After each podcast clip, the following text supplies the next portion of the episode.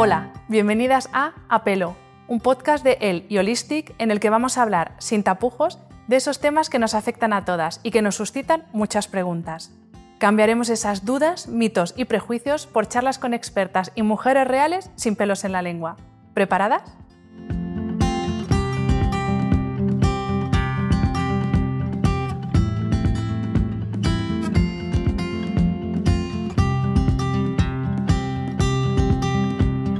Todas, en mayor o menor medida, sabemos lo que es trabajar bajo presión y vivir situaciones agobiantes.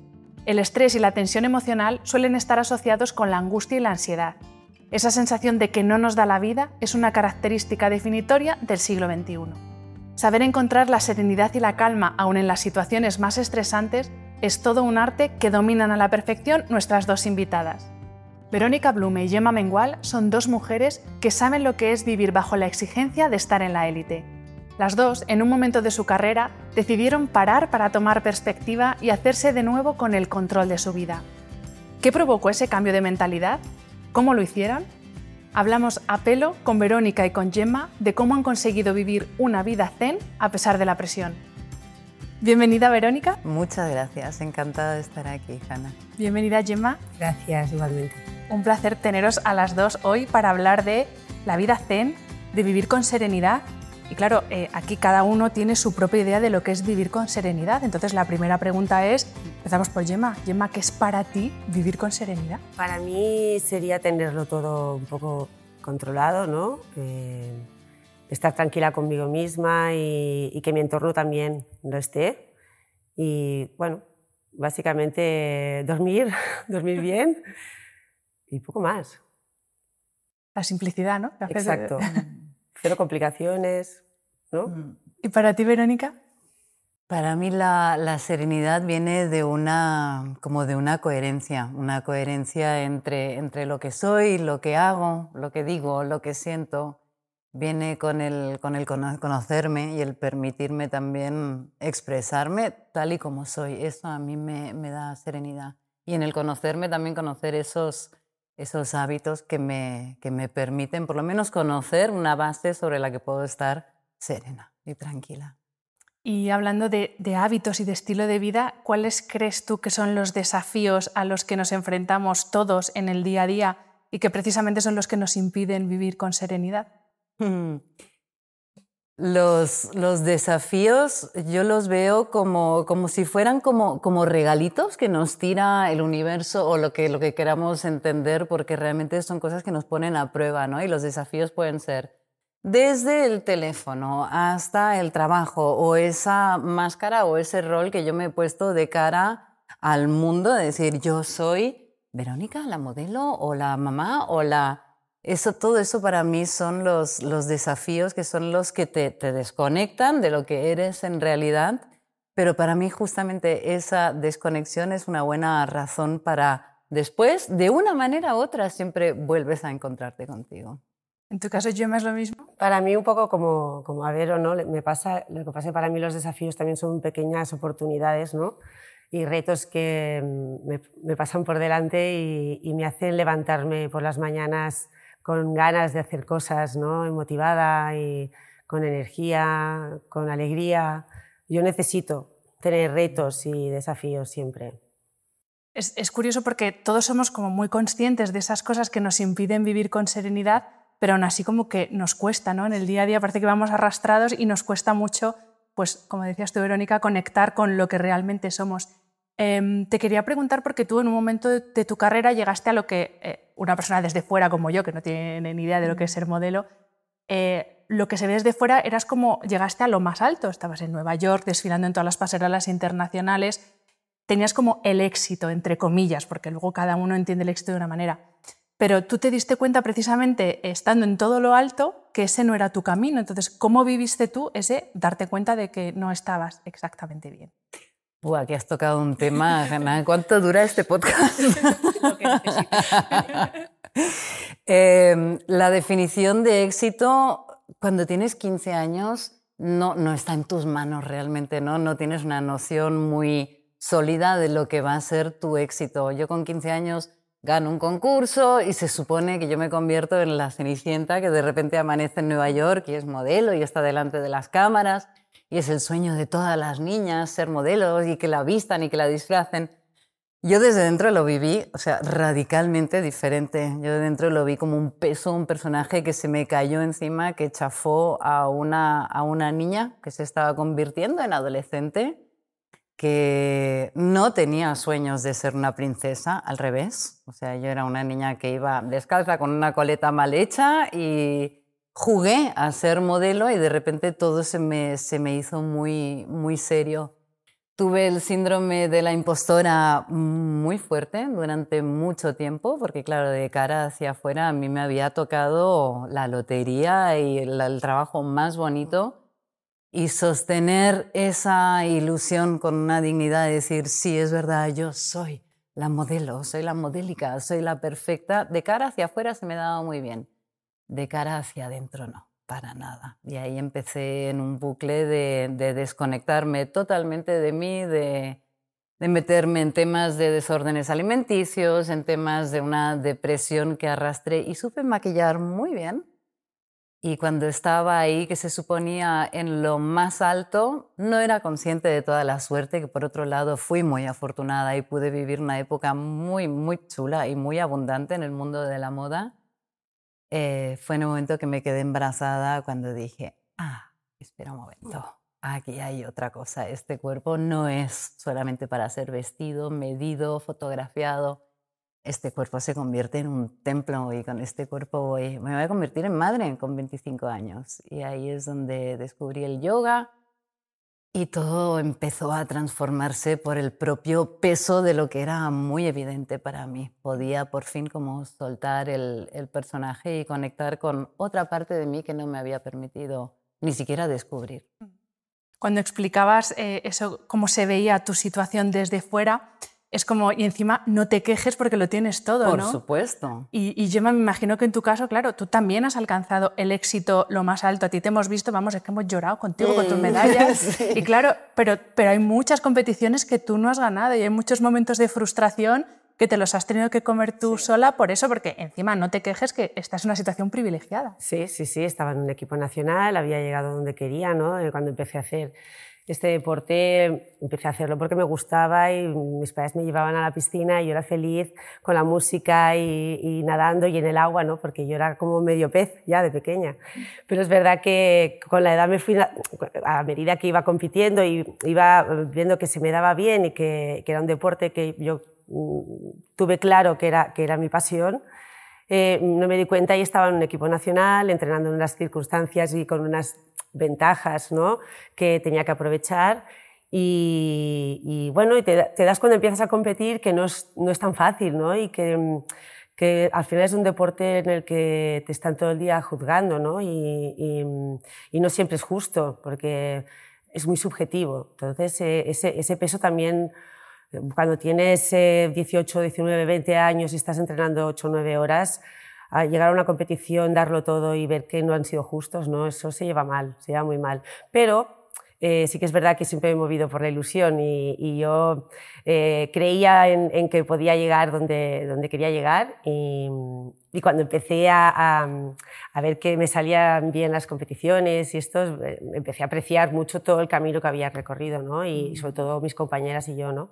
Pero no siempre ganábamos, claro, y teníamos que saber cómo gestionar eso. ¿no? Porque al final tú vas a una competición y vas a ganar, te intentas ganar o intentas ganar según el objetivo que tú te pones, ¿no? Ah, si en esa ocasión es eh, quedar eh, de las cuatro primeras, ese es el objetivo, pues si lo consigues es un éxito para ti, ¿no? Y, y así progresivamente hasta que al final, eh, con esfuerzo y con ilusión y con mucha pasión, nos llegó el momento, ¿no? Pero podría, haber, no, no, podría no haber llegado. Pero bueno, al final la ilusión yo creo que es lo que me ha movido siempre y siempre he pensado y he creído en, en, en mí, ¿no? Y, yo creo que yo siempre digo que, que si tú te ves allí y lo, y lo, ves claro y te visualizas allí es más fácil, ¿no? Y, y yo siempre lo, lo, he hecho así, casi todo. Mm. Es que es curioso porque eh, em, son dos casos como muy similares en el sentido de que los que desde fuera os miramos decimos, Claro, pensamos en Verónica cuando sale con el traje, el maquillaje, el foco hacia ella, o en tu caso con, cuando sales ya vestidas, maquilladas para competir. claro, detrás de eso hay mucho que no se ve eh, y sobre todo mucho sentimiento. Eh, vosotras dos habéis sabido eh, redefinir vuestra idea de éxito súper bien, cada una por su lado. Entonces quería pediros, Gemma, por ejemplo, en tu caso, algún consejo para personas que, por ejemplo, en el ámbito empresarial quieran, porque tú ahora has tirado más por el ámbito empresarial, quieran redirigir su carrera hacia ahí. ¿Qué consejo puedes dar? Porque claro, lo tuyo ha sido de la noche del día, de, deporte de alta competición a de repente empresaria. Entonces, yo soy de aprovechar las oportunidades, veo una oportunidad y me veo ahí, si me veo ahí, lo veo real y me, visualizo allí, ostras, yo me lanzo, ¿no? Me lanzo a ver con cabeza, pero me gusta arriesgar un poco, ¿no? Y, no verlo súper claro, pero sí verme ahí decir, a ver qué, voy qué va a pasar por el camino, pero eso, eso, eso me gusta, ¿no? Y sorteando cosas y reinventándome continuamente para llegar a ese objetivo que yo quiero, ¿no? Y en, y en, el mundo empresarial es un poco esto, ¿no? Tú tienes una idea de algo y, y la tienes que visualizar y, ya buscar el camino, ¿no? De mil maneras puedes llegar. Y en tu caso, Verónica, ¿qué consejo podrías compartir? Porque incluso en tu caso, eh, con tu formación como instructora de yoga, con tu práctica de yoga, también si te vuelves muy loco, pues todo en esta vida eh, también hay una parte empresaria dentro del mundo del yoga en el que te tienes que vender y promocionar y tienes que montar tus retiros, que es la parte que a mí más me confronta con una parte mía que no es tan mental ni tan de enfocarme. Te escuchaba ahora y me encanta ¿no? eso de lo veo claro, lo proyecto, allá voy. Como consejo, a mí lo que más me sirve es cuando soy radicalmente auténtica cuando no estoy mirando a ver qué hacen al lado o ahora tengo que crear aquí una estrategia. No, cuando me permito ser muy de verdad, llego a un lugar muy de verdad del otro y para en el mundo del yoga eso es lo que es y eso lo que no es fácil, ¿eh? tampoco ser muy de verdad a veces, o sea, sí, no, eh, fácil, fácil. A mí me yo si lo hubiera sabido antes, me, habría ahorrado, vamos, o sea, sí, ahora es la opción que me parece más fácil, eh, pero sí, a la Vero de hace 10, 15 años le habría espantado esta versión. y luego recordarse, tú has dicho, cuando si alguien encuentra su vocación ¿no? y se dedica, recordarte la afortunada que eres. Porque yo realmente todo lo que te he contado antes del mundo de la moda, yo no era consciente de que en el fondo sí que estaba siendo muy afortunada. Y tanto Gemma como yo nos hemos dedicado a dos mundos en, en los que hemos alimentado ilusiones. Pues si os parece, vamos a retrotraernos un poco a, pues, a, ese momento álgido de vuestras carreras profesionales o ese primer momento álgido. Gemma, en tu caso, eh, a ver si recuerdas esta sensación, porque lo mismo la has olvidado, no lo sé. Eh, ¿Tú qué sentías, sobre todo hablando de la presión? Porque es una cosa que, que nos impide vivir tranquilos, esa presión a la que estamos sometidos cada uno en su vida. ¿Tú qué sentías en ese momento que sales, ya estás preparada al borde de la piscina, te vas a lanzar, sabes que está todo el mundo mirándote, hay gente que está esperando que lo hagas mal, porque al final es una competición, esto es así. Entonces, ¿tú qué sentías en ese momento? había diferentes momentos. ¿no? Em, la semana esa de competición eran nervios constantes, ¿no? esa sensación de, se me quitaba el apetito, no tenía hambre, eh, dormía mal, estaba nerviosa toda la competición, vaya, desde, incluso desde semanas antes. ¿eh? Eh, la presión, la presión me la ponía yo misma, era una responsabilidad y también, claro, tenía presión eh, alrededor, presión mediática, presión del equipo técnico. Es una presión que al final es una presión de equipo también, ¿eh? pero la sientes y tú tienes esa responsabilidad ¿no? de, hacerlo lo mejor que, puedes o que, sabes y, y, hacerlo al menos como lo has entrenado. ¿no? Eh, tienes ese momento para demostrar lo que has entrenado y te tiene que salir en ese momento, ¿no? Con esos nervios que ya digo que has ido acumulando, ¿no? Que, que, la, o sea, que la mente a veces te traiciona, ¿no? Y me iba a dormir, intentaba visualizar los ejercicios, porque había muchos, y siempre intentaba visualizarlos bien, pues de repente te pasaba un momento en que te equivocabas o que se caía una subida o que algo y decías, no, no, no, no, no, vuelve a empezar, vuelve a empezar. Entonces volvías a empezar a repasar todo el ejercicio hasta que te salía perfecto y así continuamente, pues no dormía prácticamente con la música aquí todo el rato, ¿no?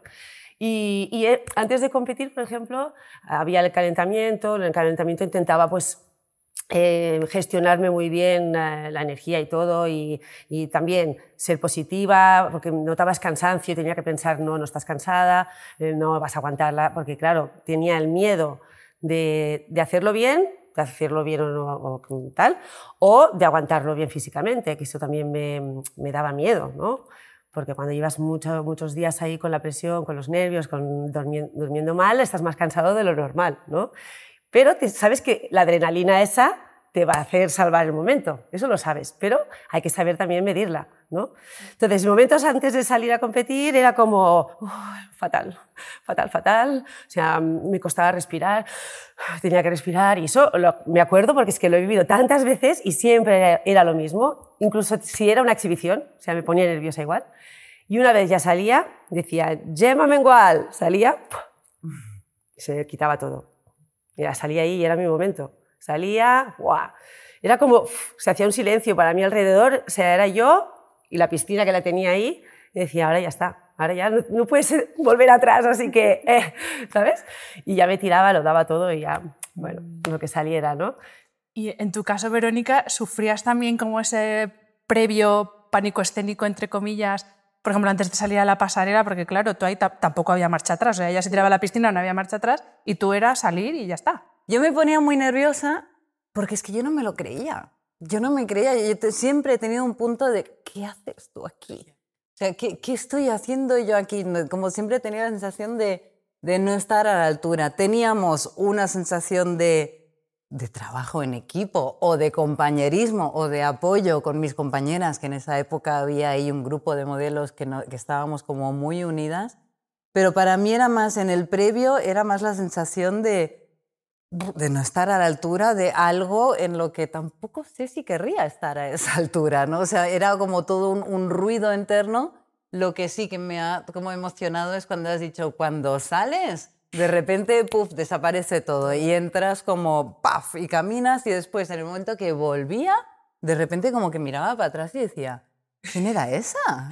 ¿Quién era esa? Ahí como, pam, pisando fuerte cuando después era así de pequeñita, ¿no?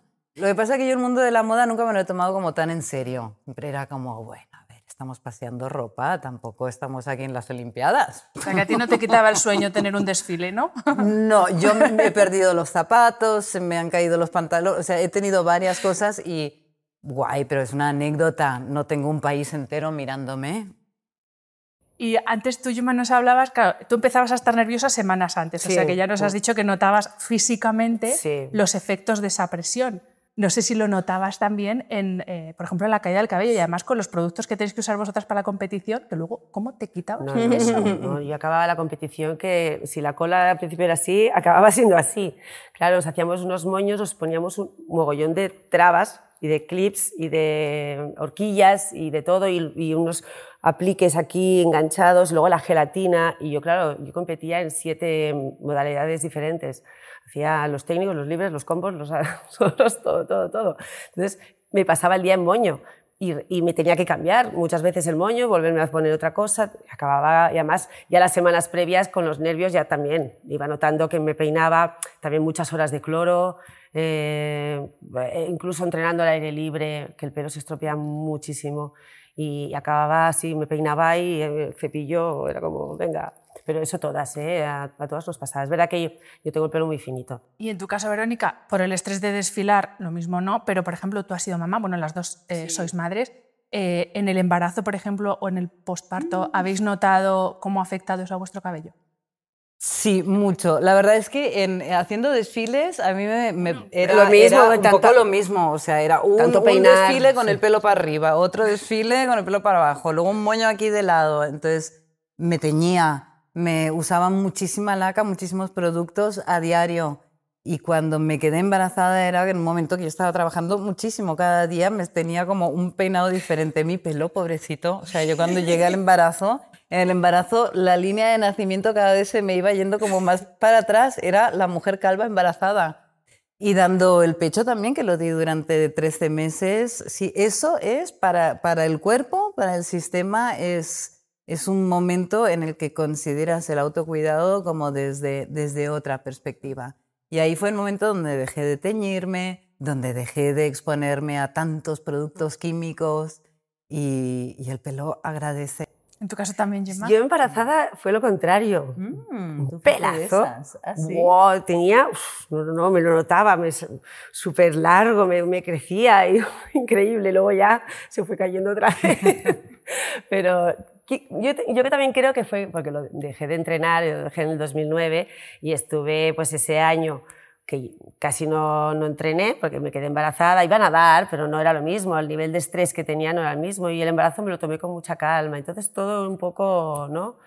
Eh, ese momento que estaba, estuve yo más tranquila, eh, el embarazo a mí me sentó bien en ese aspecto también y tenía un pelazo, sí, sí, mm. en los dos embarazos. Vamos a seguir hablando de presión, pero ahora vamos a hablar de presión eh, en el momento en que vosotras tenéis claro que, en tu caso, Verónica, yo esto del mundo internacional no es para mí, yo vuelvo a Barcelona, a mi casa, quiero estar tranquila y lo afrontas de otra manera. En tu caso, Gemma, hablamos después del el momento en que decides eh, retirarte. ¿Cómo es esa presión de decirle a todos los demás que no, que es que tú vas por otro lado y que, no, que es lo tuyo y que, que, y que es lo que hay? Yo empecé en el mundo de la moda con 15 años. A los 25, cuando yo fui madre, ya estaba en una edad en la que las modelos ya era como, bueno, si puede continuar alargando, ¿no? Y yo lo dejé en un momento en el que, pero no fue, realmente no le sorprendió a nadie. A mí me llamaban Verónica la antimodelo, siempre, o sea, se me notaba mucho. Todo esto que te cuento de que yo no me lo creía no era un gran secreto, en realidad se me notaba, se me notaba mucho. Como que es una evolución natural de una modelo con cierto punto un poco excéntrico que de repente se va hacia el mundo del yoga. Eh, sentí la, la, presión, curiosamente, de la gente como, como más cercana, incluso a nivel de, de la gente que trabajaba conmigo, la gente, incluso en mi familia, de repente era como, esta versión que me he desvivido por haceros creer, resulta que no. La presión en el fondo es algo que te pones tú mismo. O sea, porque la, la voz de los demás tú puedes eh, decidir hasta cierto punto que esto me afecta o no me va a afectar tanto, ¿no? Entonces, la, la presión en el momento que yo empecé a escucharme más a mí, a, a conectar conmigo desde esa práctica de yoga, desde esa desconexión de ese mundo de los viajes y las luces y, demás, y sobre todo desde la maternidad, dejé de ponerme esa presión a mí misma y el decepcionar, entre comillas, al otro empezó a importarme cada vez menos. Y en tu caso, Gemma, ese momento de... Porque tú tuviste un primer momento de eh, me retiro, pero luego volviste, entonces como, sobre todo, y es que lo que decía Verónica, a veces es quizá el entorno más cercano el que menos comprensivo se muestra. No, en el momento que yo me retiré la primera vez fue, fue porque, bueno, eh, tuve a Neil y cuando quise volver, que yo me sentía con energías de volver, además era un reto para mí volver después de ser madre, volver a competir, no, me, no lo vi fácil, no, no, me lo pusieron fácil y, y entonces empecé a, a, ver, se iba a la piscina y en lugar de ser feliz como había sido hasta ese momento, eh, era infeliz y llegaba a casa deprimida y decía, ¿qué, ¿qué pinto yo aquí si no me quieren? O sea, me, me estaban poniendo palos en las ruedas continuamente, me ponían pegas, no querían hacer excepciones conmigo. Y yo, claro, tenía un bebé de, de 6, 7 meses, ¿no? Y decidí dejarlo. Entonces, ¿qué pasó? Pues que mi entorno me apoyó, obviamente, porque me veían que no era feliz. Me, me animaron a, Gemma, no hace falta ya, mira, ya has hecho todo lo que tenías que hacer en este deporte y ahora si no te hace feliz, pues lo dejas. Y lo dejé, lo dejé tranquila, ¿eh?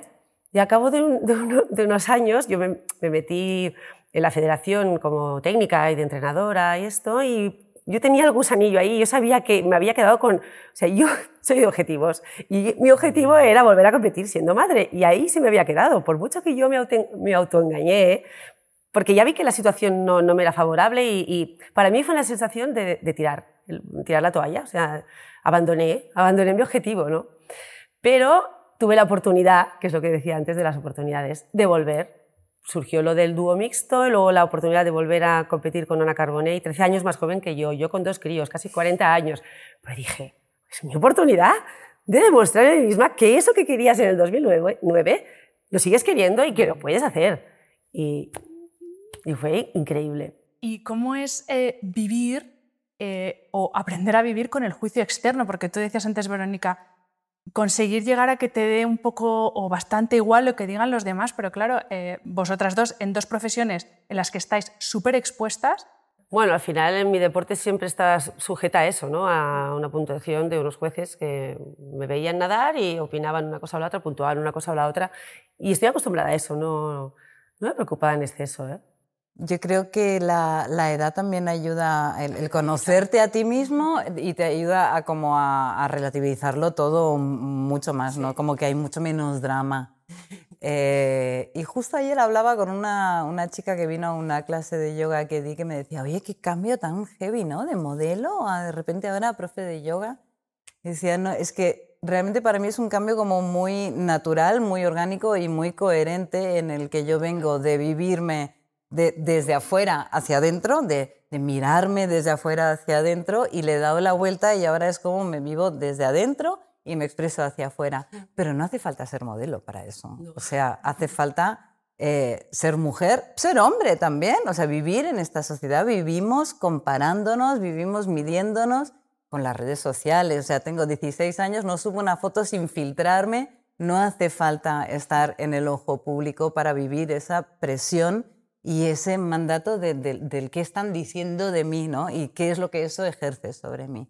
Entonces, sí, yo digo gracias todos los días por poder dedicarme a un camino, que es el camino del yoga, que nos recuerda que la, la conexión, el, el, el, contacto contigo mismo al final es lo que te ayuda a, a, soltar. Tampoco es que me importe un pepino lo que digan los demás, ¿eh? O sea, tengo mis momentos, claro. voy y vengo, claro. voy y vengo, que es como constantemente.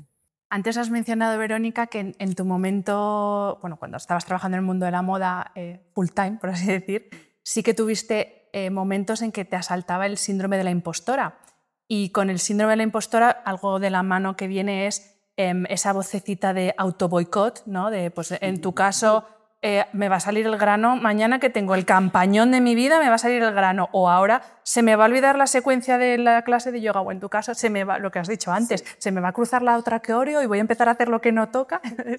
¿Cómo gestionabais vosotras y seguís gestionando eh, ese, esa vocecita de autoboicot que de nuevo tenemos todos, pero en vuestro caso Uy, sí, ¿no? o, todo, estamos en ello, ¿no? Eso es Adelante, Gemma.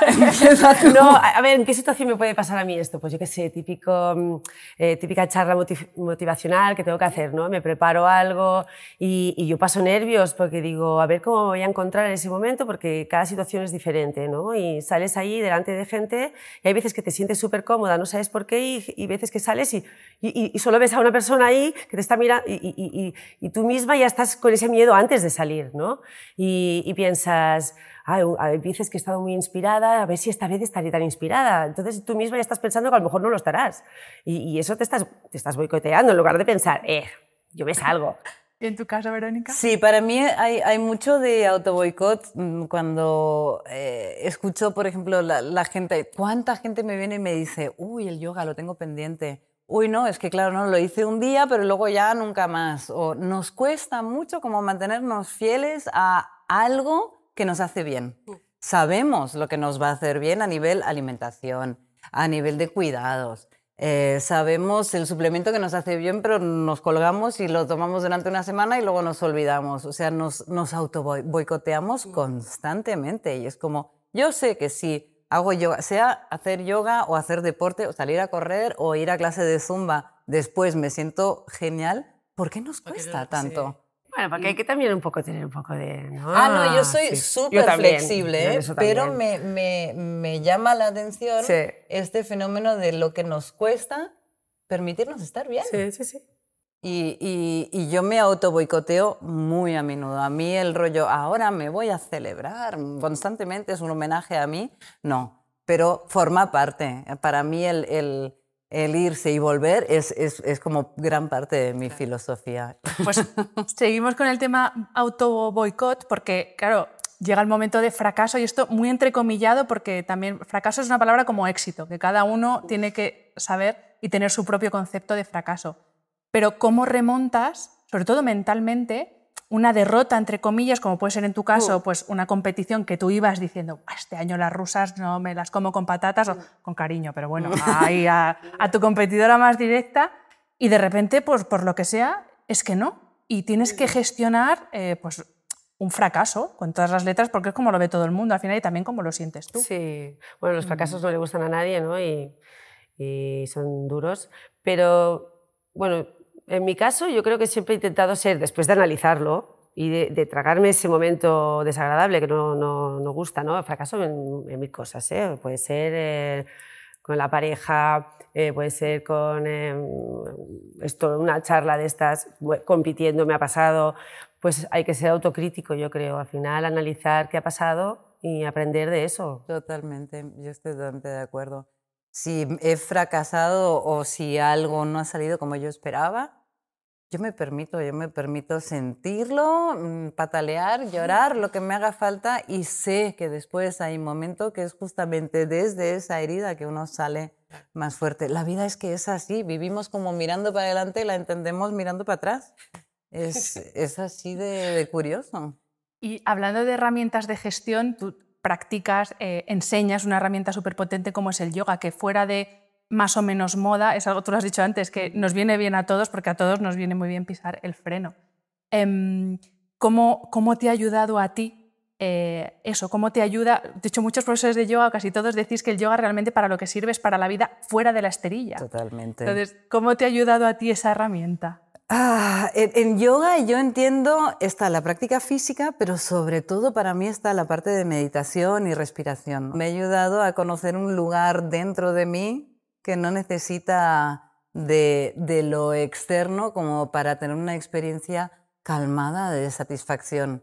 Y todo lo que yo hago sobre la esterilla es una práctica para lo que ocurre más allá de la esterilla. Entonces, cuando yo estoy encima de la esterilla y estoy siendo súper exigente conmigo porque quiero estar como más fuerte o más flexible o me machaco durante dos horas o estoy como un gusano ahí súper vaga escondiéndome de cualquier cosa que se parezca a sentir algo con intensidad.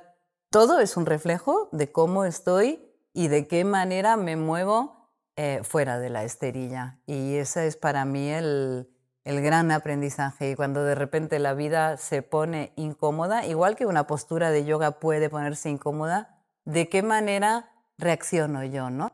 Y en tu caso, Gemma, no sé si haces yoga, practicas yoga, meditación o el deporte, porque claro, parte de tu vida ha sido el deporte 100%. Sí. Eh, ¿Es para ti una forma también de gestionar pues, todo esto que hemos hablado de la presión? Yo cuando me siento mal o necesito que la cabeza, uf, yo chof. yo entro en el agua. Para mí el agua es, es sanadora.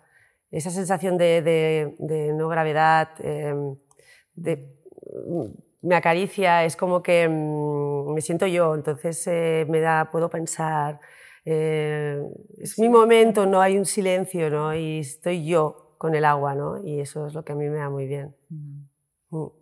Pues si os parece, para terminar, os voy a pedir a cada una que eh, nos digáis las claves, cuáles son para vosotras las claves de una vida sencilla, de una vida zen, de una vida pausada, que yo creo que nos van a venir muy bien a todos en, en Simplificar. Cero conflictos. Simplificar para mí es eh, como el, el, mantra número uno. Mucho contacto con la naturaleza.